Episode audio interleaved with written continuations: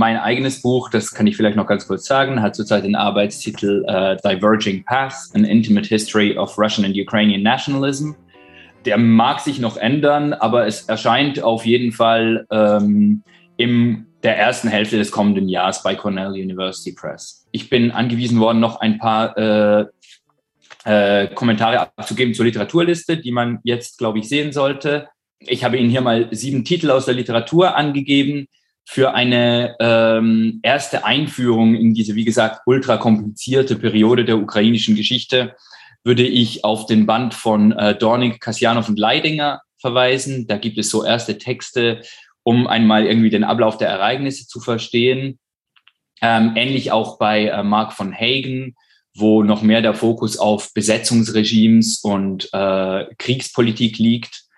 Ähm, dann gibt es hier zwei Bücher, die sich spezifisch mit der äh, äh, mit dem deutschen Anteil an der ukrainischen Re Revolution befassen, nämlich diejenigen von Krelka und das ganz Neue von äh, Marian Luschner-Ziegler. Ähm, zwei Titel, die sich äh, mit der bäuerlichen äh, Mehrheitsbevölkerung der Ukraine befassen, nämlich die Monographie von Mark Baker äh, und der Artikel von Dimitri Tolkac und schließlich ebenfalls ein ganz neues Buch von Jeffrey Weidlinger, äh, über die äh, antisemitische Gewalt und die Pogrome. Äh, das ist eine ähm, schwierige Lektüre, äh, weil es wirklich äh, um sehr grausame Ereignisse geht, aber auch ein sehr wichtiges Buch. Ähm, als Quelle habe ich die Unabhängigkeitserklärung der Ukraine vom Januar 1918 angegeben.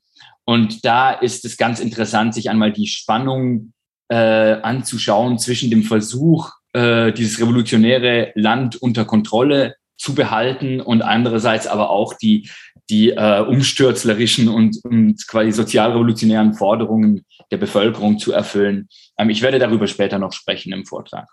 Gut. Ja, wie gesagt, äh, sind die Jahre von äh, 1914 bis äh, 1922 ein äh, außerordentlich komplexer und chaotischer Abschnitt der ukrainischen Geschichte. Es sind die Jahre von Krieg, Revolution, Bürgerkrieg, Staatenbildung und extremer Gewalt. Äh, nur um ein Beispiel zu nennen, alleine die heutige Hauptstadt Kiew äh, erlebte zwischen 1917 und 1921 ganze zwölf Regimewechsel, äh, bevor sich die sowjetische Macht konsolidierte. Das heißt, eine Zusammenfassung dieser Jahre in knapp 40 Minuten muss notwendigerweise zum wilden Ritt durch die Geschichte werden.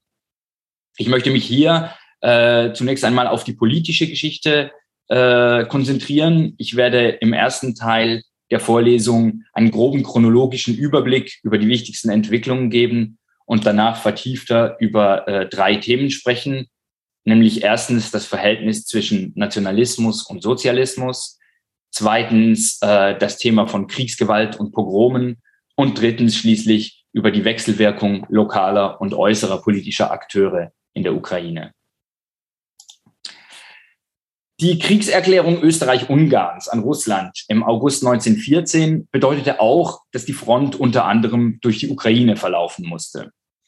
Auf beiden Seiten dieser Frontlinie wurden ukrainische Soldaten mobilisiert und sowohl im österreichischen Galizien als auch in der russländischen Ukraine äh, deklarierten ukrainische Nationalisten ihre Loyalität zum jeweiligen Kaiser. In Österreich fanden sich bald auch äh, ukrainische Nationalisten, die die Befreiung der gesamten Ukraine durch die Mittelmächte propagierten. Äh, diese erhielten zwar staatliche Finanzierung, sowohl von Österreich als auch von Deutschland, aber äh, die Historiker sind sich weitgehend einig darin, dass zu diesem Zeitpunkt weder Berlin noch Wien konkrete Pläne zur Eroberung der Ukraine verfolgte. Im Fokus des Kriegsgeschehens an der Ostfront stand zunächst äh, Galizien, das österreichische Kronland äh, in der westlichen Ukraine. In Galizien gründete die österreichische Regierung einerseits ukrainische Einheiten, äh, die später berühmt gewordenen Sich-Scharfschützen. Äh, andererseits internierte sie aber auch äh, 30.000 Ukrainer, die der Kollaboration mit Russland beschuldigt wurden. In den folgenden Wochen wurde Galizien äh, zum Schauplatz großer Bewegungsschlachten zwischen Russland und Österreich. Schon nach einem Monat Krieg marschierte die russische Armee in Lemberg ein.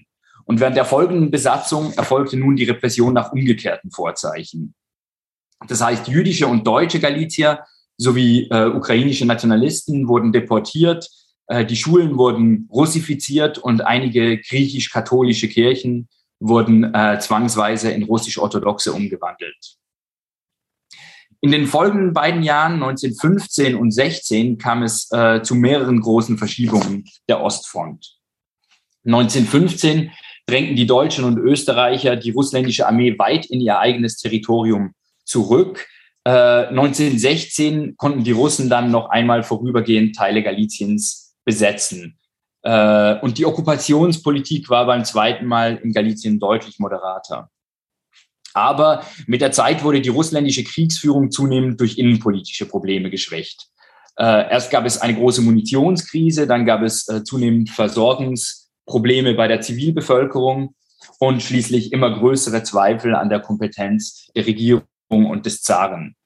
Äh, in der Februarrevolution 1917 wurde der Zar bekanntlich äh, dann unter dem Druck demonstrierender Arbeiterinnen und äh, aufmüpfiger Parlamentarier zur Abdankung gezwungen. Und stattdessen wurde eine provisorische Regierung aus liberalen und moderaten Sozialisten gebildet. Diese Februarrevolution in Petrograd aktivierte wiederum in Kiew die ukrainische äh, Nationalbewegung, die sich äh, zuvor politisch stillgehalten hatte. An Demonstrationen äh, in Kiew wurde die blau-gelbe Flagge gezeigt, es wurden Statuen zaristischer Würdenträger umgestoßen und äh, Schließlich gründeten ukrainisch nationale Politiker die sogenannte Zentralrada, also einen zentralen Rat als Beratungsorgan verschiedener ukrainischer gesellschaftlicher Organisationen.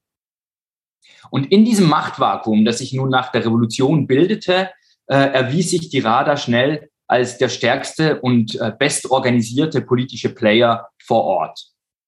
Kiew war eine Stadt mit relativ wenig Industrie, äh, und hier konnten beispielsweise die Arbeiter-Sowjets nie eine solche Macht entfalten wie in Petrograd oder Moskau. Nach äh, mehreren Monaten andauernden Verhandlungen erkannte die provisorische Regierung äh, in Petrograd diese Zentralrada und deren ausführendes Organ, das sogenannte Generalsekretariat, als ihre regionale Vertretung an. Und gleichzeitig nahmen die Rada Hunderte von Vertreterinnen und Vertreter ähm, der jüdischen, polnischen und russischen Bevölkerung auf, äh, aber auch Vertreter der landwirtschaftlichen Kooperativen, der Soldatenräte und so weiter. Insgesamt äh, hatte sie über 800 Delegierte, davon übrigens gerade einmal 21 Frauen. Es handelte sich hier um eine Art revolutionäres Protoparlament, äh, das zwar nicht nach ordentlichen Prozeduren gewählt worden war, aber doch äh, relativ breite Bevölkerungsschichten vertreten konnte. Politisch dominierten die äh, ukrainischen Sozialisten, meistens junge Männer, und äh, die Führung dieser Rada bildete die ukrainische nationale Intelligenzia. Ihr Präsident äh, war der bekannte Historiker Michailo Hruszewski und der äh, Anführer des Generalsekretariats war der Schriftsteller Volodymyr Winitschenko.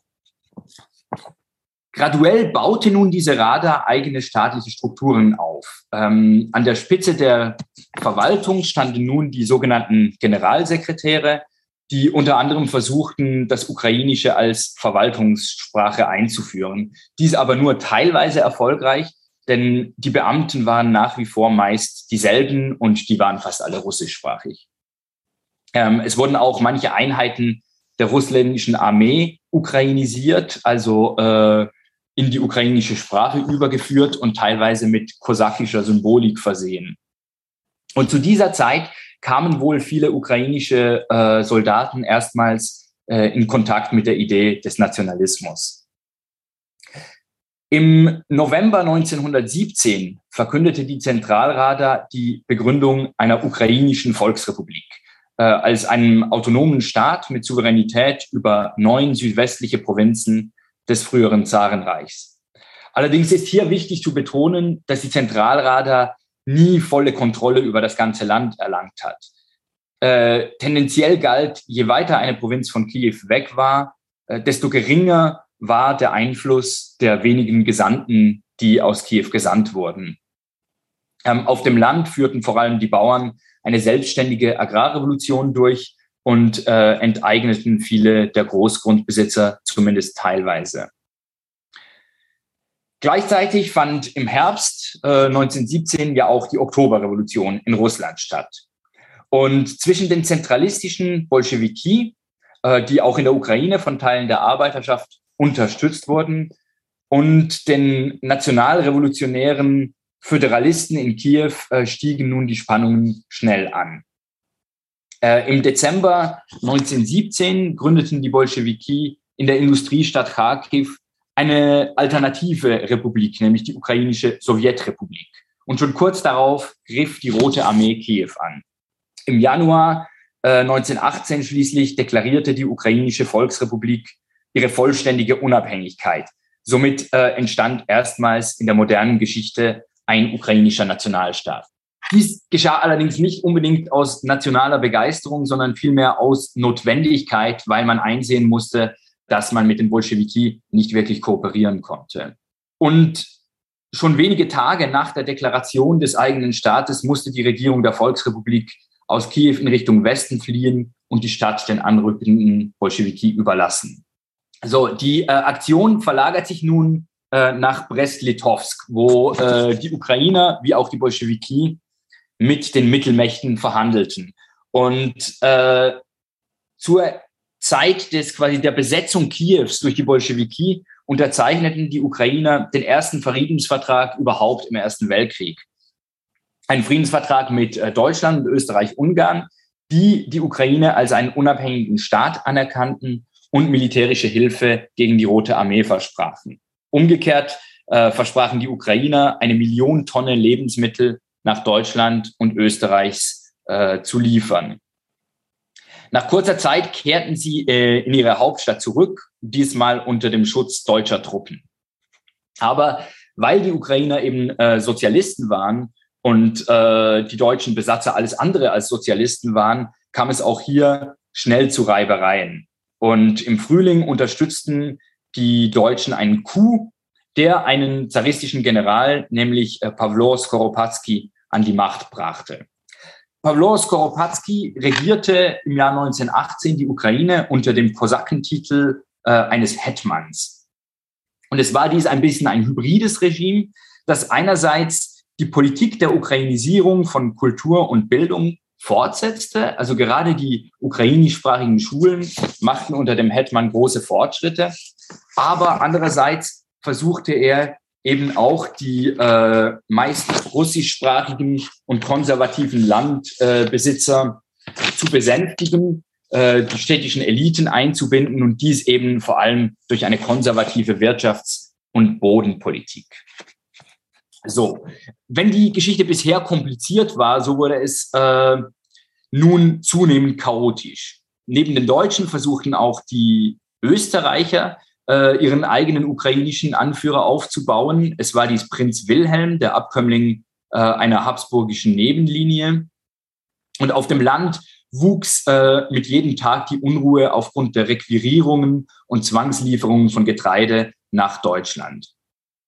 Als schließlich Deutschland äh, im Herbst den Krieg an der Westfront verlor, krachte das Regime des Hetmans äh, in wenigen Tagen in sich zusammen und ein Direktorium unter der Führung Venetschenkos und des früheren Journalisten Simon Petliura erneuerte die ukrainische Volksrepublik.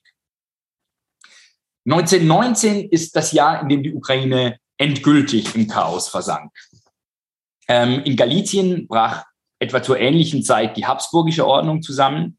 Hier gründeten ukrainische Nationalisten äh, eine westukrainische Volksrepublik und deklarierten ihre Vereinigung mit der ukrainischen Volksrepublik. Aber sie mussten sich nach erbitterten Kämpfen schon bald dem neuen polnischen Staat geschlagen geben. In Kiew kam Petliuras Regime von allen Seiten unter Druck. Zunächst kam von Nordosten her die Rote Armee wieder ins Land und drängte die Ukrainer in den Westen ab. Äh, danach machte vom Südosten her die Freiwilligenarmee Geländegut. Diese Freiwilligenarmee oder auch als Weiße Armee oder Weiße Garde bekannt, war eine Armee, die angeführt wurde von russischen Offizieren, von liberalen und äh, konservativen Politikern. Ihr Ziel war die Wiederherstellung der Einheit des russländischen Reichs. Äh, sie eroberte im Sommer 1919 große Teile der Ukraine und drängten die Bolschewiki ab, bevor sich das Blatt dann im Herbst wieder wendete und nun ihrerseits die Rote Armee wieder die Ukraine zurückeroberte, zum dritten Mal. Die Überreste der äh, Freiwilligen Armee mussten sich äh, 1920 dann auf die Krim zurückziehen und wurden per Schiff nach Konstantinopel evakuiert. Mit ihnen im Übrigen auch viele äh, bekannte russische Politiker und Intellektuelle. In den ländlichen Gebieten versammelten Warlords bäuerliche Armeen, schlossen sich mal der einen und mal der anderen Seite an oder kämpften einfach lokal für ihre Dorfgemeinschaften. Manche von ihnen, so etwa der berühmt gewordene Nestor Machnon, vertraten anarchistische Ideale. Anderen ging es äh, in erster Linie darum, sich zu bereichern und äh, in einer Gegend eine Gewaltherrschaft auszuüben. Viele von ihnen griffen die äh, Symbolik der ukrainischen Kosaken aus der frühen Neuzeit wieder auf und stilisierten sich als sogenannte Ottamane, äh, als Anführer freien, freier Kosakentruppen. Unter ihrer Gewalt litt am meisten die jüdische Bevölkerung. Darüber werde ich später noch mehr sprechen. Die Pariser Friedenskonferenz von 1919 sollte sich nun irgendwie mit dieser chaotischen Situation in der Ukraine befassen und sowohl natürlich die Freiwilligenarmee als auch die ukrainischen Nationalisten versuchten mit allen Mitteln äh, Unterstützung von den Entente-Mächten Frankreich und Großbritannien zu erhalten. Äh, wie die meisten Delegationen versuchten auch die Ukrainer so viel Territorium wie möglich für sich zu beanspruchen.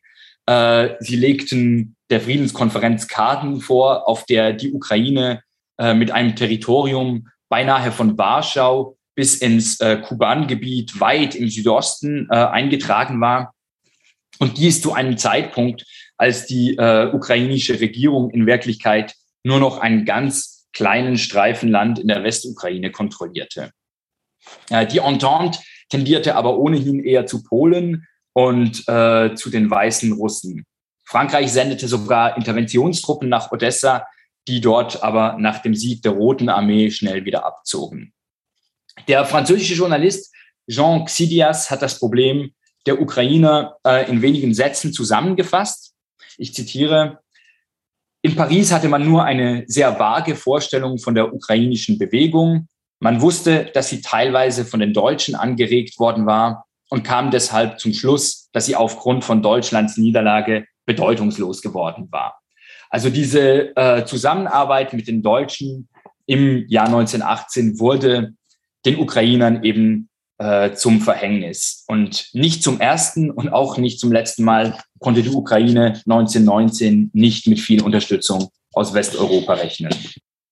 1920 zogen die ukrainischen Nationalisten im Verband mit der polnischen Armee noch ein letztes Mal in Kiew ein, aber äh, die Bolschewiki warfen sie schnell wieder zurück. Der polnisch-sowjetische Krieg endete im April 1921 mit dem Frieden von Riga. Darin wurde die Ukraine zwischen der ukrainischen Sowjetrepublik und äh, Polen aufgeteilt. Und dieser Zustand, äh, wie die meisten von Ihnen wissen werden, blieb dann auch bis 1939 unverändert. Einzelne Gebiete weit im Westen der heutigen Ukraine fielen an die anderen Nachfolgestaaten des Habsburger Reichs, nämlich äh, Transkarpatien, an die Tschechoslowakei und das Gebiet der Bukowina an Rumänien. So, so viel zu diesem groben Überblick äh, dieser wirklich verwirrenden und extremst komplexen Ereignissen. Und ich werde nun probieren, ein paar große Linien herauszuarbeiten, die sich eben durch diese Jahre von Revolution und Bürgerkrieg äh, hindurchgezogen haben. Und die erste davon ist das Spannungsverhältnis von Nationalismus und Sozialismus in der ukrainischen Revolution. Schon im 19. Jahrhundert äh, waren die nationale und soziale Frage in der Ukraine eng miteinander verbunden. Ähm, dies lag in erster Linie an der sozioethnischen Ordnung der ukrainischen Bevölkerung. Die ukrainische Sprache wurde fast ausschließlich von der bäuerlichen Mehrheit gesprochen. Und umgekehrt waren aber auch praktisch alle Bäuerinnen und Bauern ukrainischsprachig.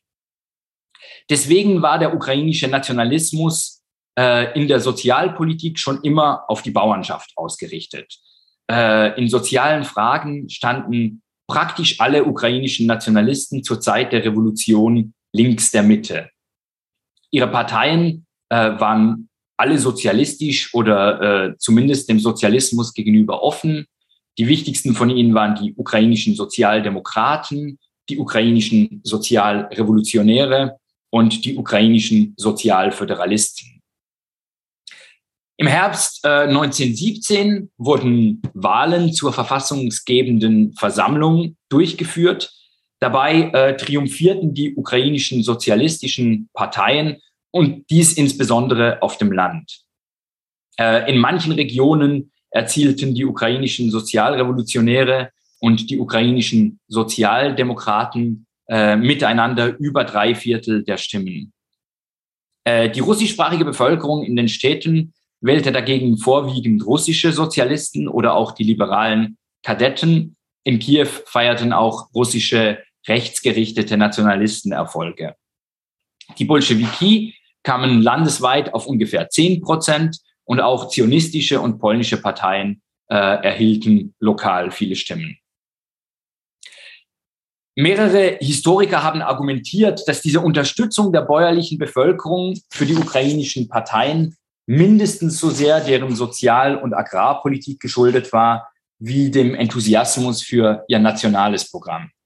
Als etwa die äh, Zentralrada die Gründung einer ukrainischen Volksrepublik proklamierte, verkündete sie im gleichen Zug auch eine radikale Lösung der Bodenfrage.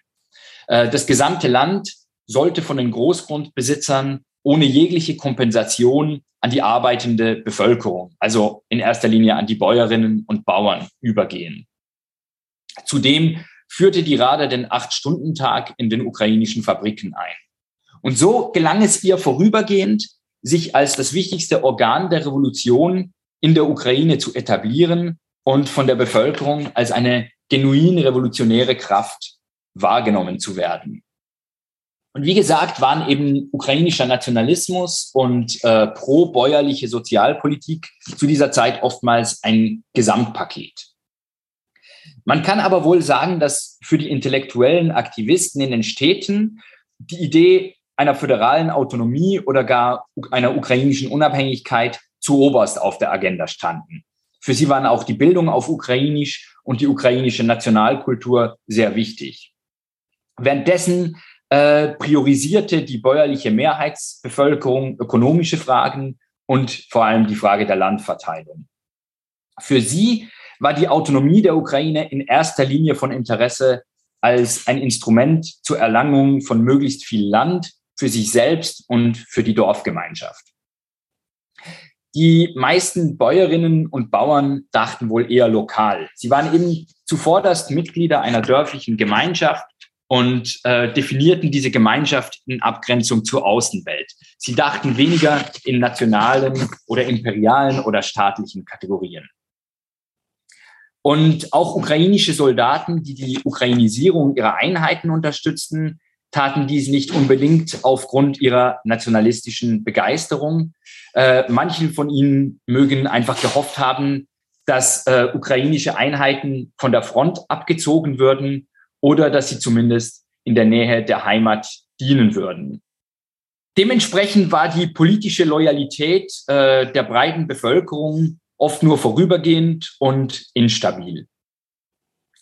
Als die ukrainische Regierung des Hetmans beispiel, beispielsweise 1918 begann, für die deutschen Verbündeten Getreide zu beschlagnahmen, wurde gleichzeitig auch äh, das Ansehen des ukrainischen Nationalismus nachhaltig beschädigt die äh, weiße oder äh, die russische Freiwilligenarmee wurde von den Bauern ohnehin sehr skeptisch betrachtet.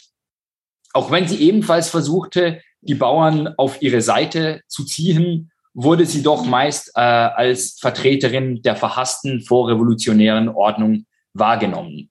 Und hier ist noch einmal wichtig zu betonen, dass für die russischen Nationalisten in der Freiwilligen Armee diese Bauern natürlich nicht ukrainische, sondern russische Bauern waren. Auf dem Land wie in den Städten äh, gelang es den Bolschewiki nebst den Arbeitern so auch viele Bauern auf ihre Seite zu ziehen, indem sie eben äh, die, das radikalste Umverteilungsprogramm äh, versprachen. Allerdings wandten sich in der Folge viele wieder ab äh, weil die Bolschewiki ebenfalls Getreide beschlagnahmten, äh, worauf äh, die Rote Armee ab 1920 eine moderatere Politik führte und auch äh, begann, die ukrainische Sprache zu fördern.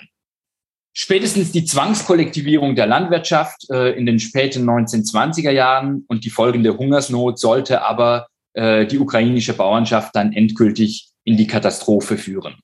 Der Kommandant der russischen Freiwilligenarmee, General äh, Anton Denikin, kommentierte später in seinen Memoiren äh, auf lakonische Weise die Gleichgültigkeit der bäuerlichen Bevölkerung gegenüber äh, allen nationalistischen Kategorien und all den Disputen darüber, ob diese Bauern eben nun Teil einer russischen oder einer ukrainischen Nation seien. Ich zitiere. Das Volk hatte außerordentlich wenig Interesse an seiner eigenen historischen Genealogie. Die Theorien und Forschungen äh, des russischen Historikers Kliuchewski und des ukrainischen Historikers Hruschewski waren ihm gleichermaßen unbekannt und fremd. Und ich denke, mit diesem Zitat hat tatsächlich äh, Denikin äh, auf ehrliche Weise zusammengefasst, was das Problem der meisten politischen Kräfte in der Ukraine war, dass sie eben letztlich große staatspolitische und nationale Ideale verfolgten, die aber der Mehrheit der Bevölkerung äh, gleichgültig und fremd waren, weil diese Bevölkerung eben in ihrer Armut sich in erster Linie für die gerechtere Verteilung des Bodens des Landes interessierte. Ich komme nun zum zweiten Punkt, äh, zur Frage von Gewalt und vor allem von antisemitischen Pogromen. Äh, wie so viele Bürgerkriege wurde auch dieser postimperiale Bürgerkrieg in der Ukraine mit äußerster Gewalt geführt. Alle Kriegsparteien ließen sich Gewaltverbrechen gegen Zivilistinnen und Zivilisten zu Schulden kommen. Äh, beispielsweise ermordete die Tscheka, die äh, bolschewistische Geheimpolizei, während der zweiten Besetzung von Kiew Hunderte von russischen und ukrainischen nationalistischen Aktivisten. Äh, darunter waren auch viele vollkommen friedliche ältere Intellektuelle. Die verschiedenen Armeen äh, und äh, Truppen zogen plündernd durch das Land. Je länger der Krieg andauerte, desto mehr lebten sie von dem, was sie den Bauern wegnehmen konnten. Dazu kamen die Toten durch Epidemien. Äh, einerseits war die, die spanische Grippe, die 18, äh, 1918 und 1919 die Bevölkerung schwer traf, weil sie bereits äh, von den Entbehrungen des Kriegs geschwächt war. Andererseits wütete aber auch der Typhus, der ab dem letzten Jahr des Weltkriegs an der Ostfront möglicherweise mehrere Millionen Opfer kostete. Wohl am schlimmsten getroffen von den Kriegswirren wurden die Jüdinnen und Juden in der Ukraine. Ähm, sie hatten in der ländlichen Wirtschaft äh, in erster Linie Mittlerpositionen inne. Äh, beispielsweise arbeiteten sie als Gutsverwalter, als äh, Kleinhändler oder als Schankwerte. Und dies bedeutete auch, dass sie äh, den Ressentiments der bäuerlichen Bevölkerung ausgesetzt waren. Denn wenn ein ukrainischer äh, Bauer auf einen Vertreter der höheren Macht traf, so war dies eben oftmals nicht ein Staatsbeamter oder ein polnischer Adliger, sondern eben äh, ein jüdischer Geldverleiher oder äh, auch ein Gutsverwalter, der die Steuern einzog. Diese Ressentiments verstärkten sich noch einmal durch die Mangelwirtschaft im Krieg. Und zudem wurden die äh, Juden nun oftmals beschuldigt, sie seien Anhänger der Bolschewiki.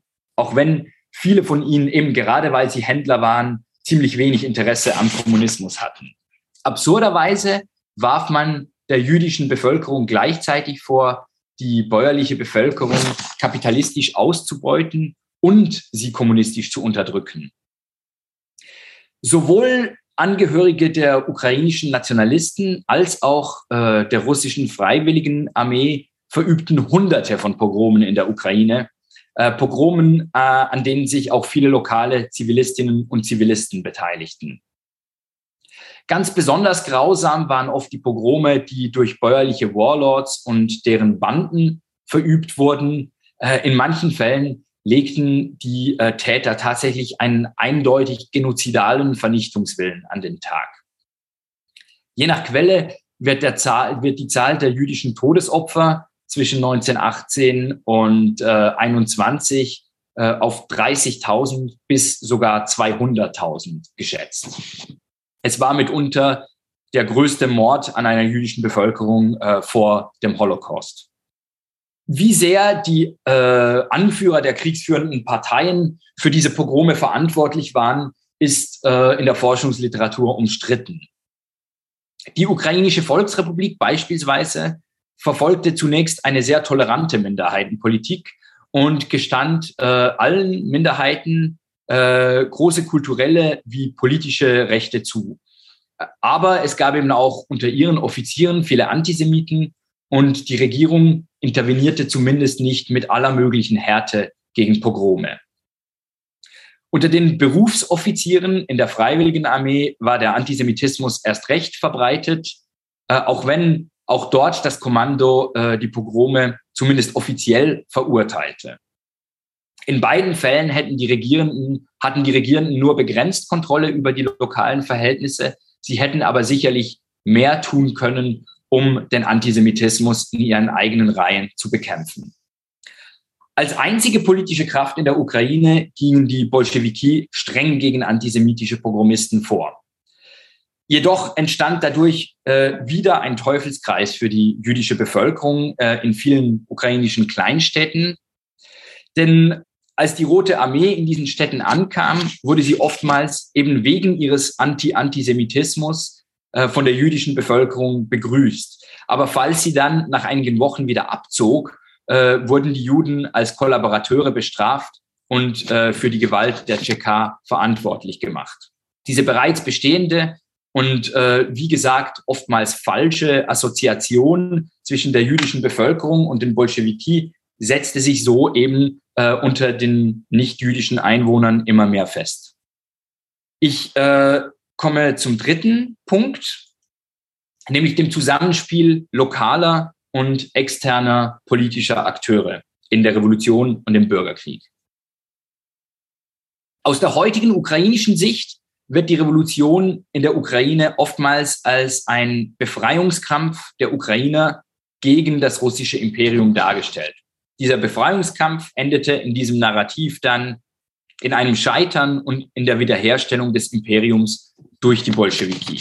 Diese Sichtweise ist nicht vollkommen falsch, aber mh, hm, sie ist aus meiner Sicht doch arg vereinfachend. Denn die ukrainische Volksrepublik vertrat nicht die Interessen aller Einwohnerinnen und Einwohner der Ukraine.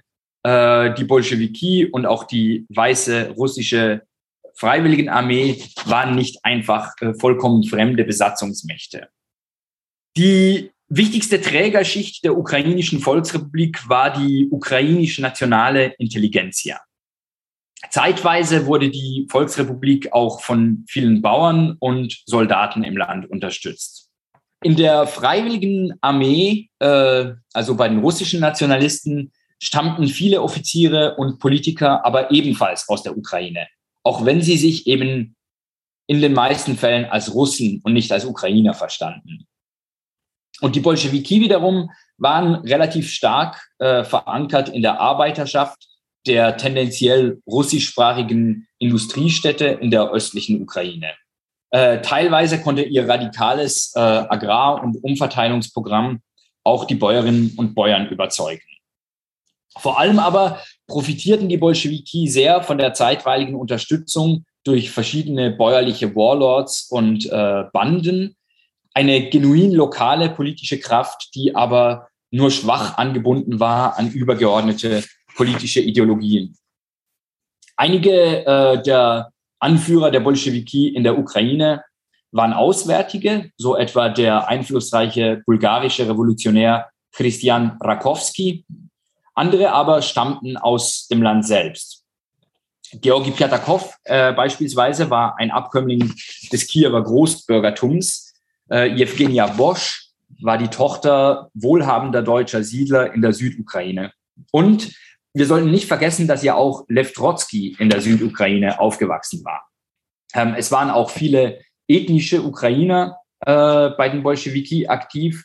Aber trotzdem äh, ist es mir wichtig zu betonen, dass der Nachschub an Soldaten und Material aus Russland nebst der strengen Disziplin der Roten Armee wohl der entscheidende Faktor im Bürgerkrieg gewesen ist. Umgekehrt verließen sich auch die ukrainischen nationalen Kräfte auf ausländische Rückendeckung.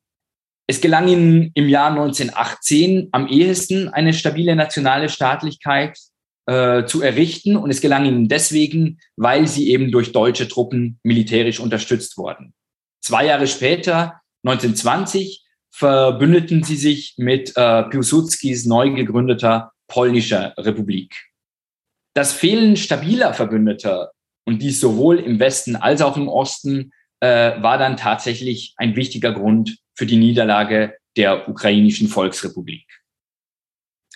In der Folge äh, schlossen sich manche Vertreter der ukrainischen nationalen Linken den Bolschewiki an oder kooperierten in den 1920er Jahren zumindest mit der ukrainischen Sowjetregierung.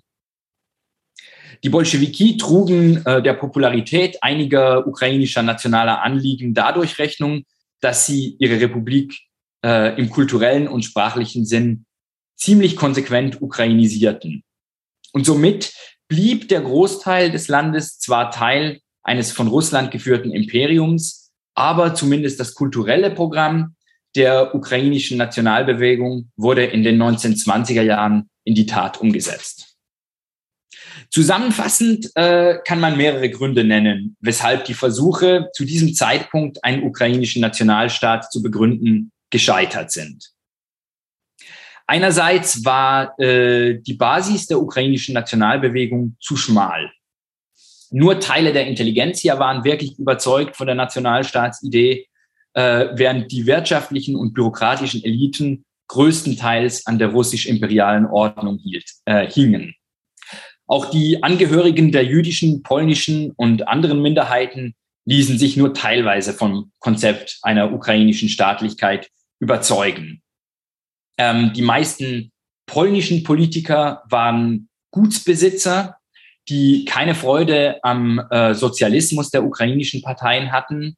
Äh, außerdem richteten sie ihren Blick oft eher äh, in Richtung Warschau als in Richtung Kiew. Die zionistischen jüdischen Parteien arbeiteten 1917 erfolgreich mit den ukrainischen Parteien zusammen. Für sie war die individuelle nationale Autonomie für die jüdische Bevölkerung eine gute Lösung, aber die meisten von ihnen richteten sich gegen den endgültigen Bruch mit Russland nach der Oktoberrevolution. Schließlich die ukrainischsprachigen Bäuerinnen und Bauern, die große Mehrheit der Bevölkerung, auf die ja dieses ganze Nationalstaatsprojekt letztlich abzielte. Sie waren zwar zeitweise offen für Konzepte des ukrainischen Nationalismus, aber sahen letztlich soziale und ökonomische Fragen als dringlicher an. Mit der disziplinierten Roten Armee und der militärisch erfahrenen Freiwilligen Armee trafen die ukrainischen Nationalisten auf starke Gegner auf dem Schlachtfeld. Und schließlich fehlte es der Nationalbewegung äh, damals an geopolitischer Unterstützung. Erst im Verlauf des 20. Jahrhunderts sollte sich äh, in der Ukraine ein breiter Konsens für die Eigenstaatlichkeit bilden. Und dazu trugen wiederum ganz verschiedene Faktoren bei. Einer der wichtigsten war aus meiner äh, Sicht die Begründung einer ukrainischen Republik innerhalb der Sowjetunion, die zwar politisch abhängig war, aber trotzdem auf allen Ebenen ihre eigenen Institutionen hatte. Dazu kam, wie gesagt, die zeitweise Förderung der ukrainischen Sprache und Kultur durch den sowjetischen Staat, aber auch äh, die bessere Bildung und die Verstädterung der ukrainisch sprechenden Bevölkerung. Schließlich äh, kam es in den 1930er und 1940er Jahren durch eine ganze Reihe von Katastrophen zu einer ethnischen Homogenisierung der ukrainischen Bevölkerung durch Deportationen, äh, Krieg, äh, durch den Holocaust und die Vertreibung der polnischen Bevölkerung. Ähm, alles Katastrophen, die äh, während der verschiedenen Besatzungen durchgeführt wurden.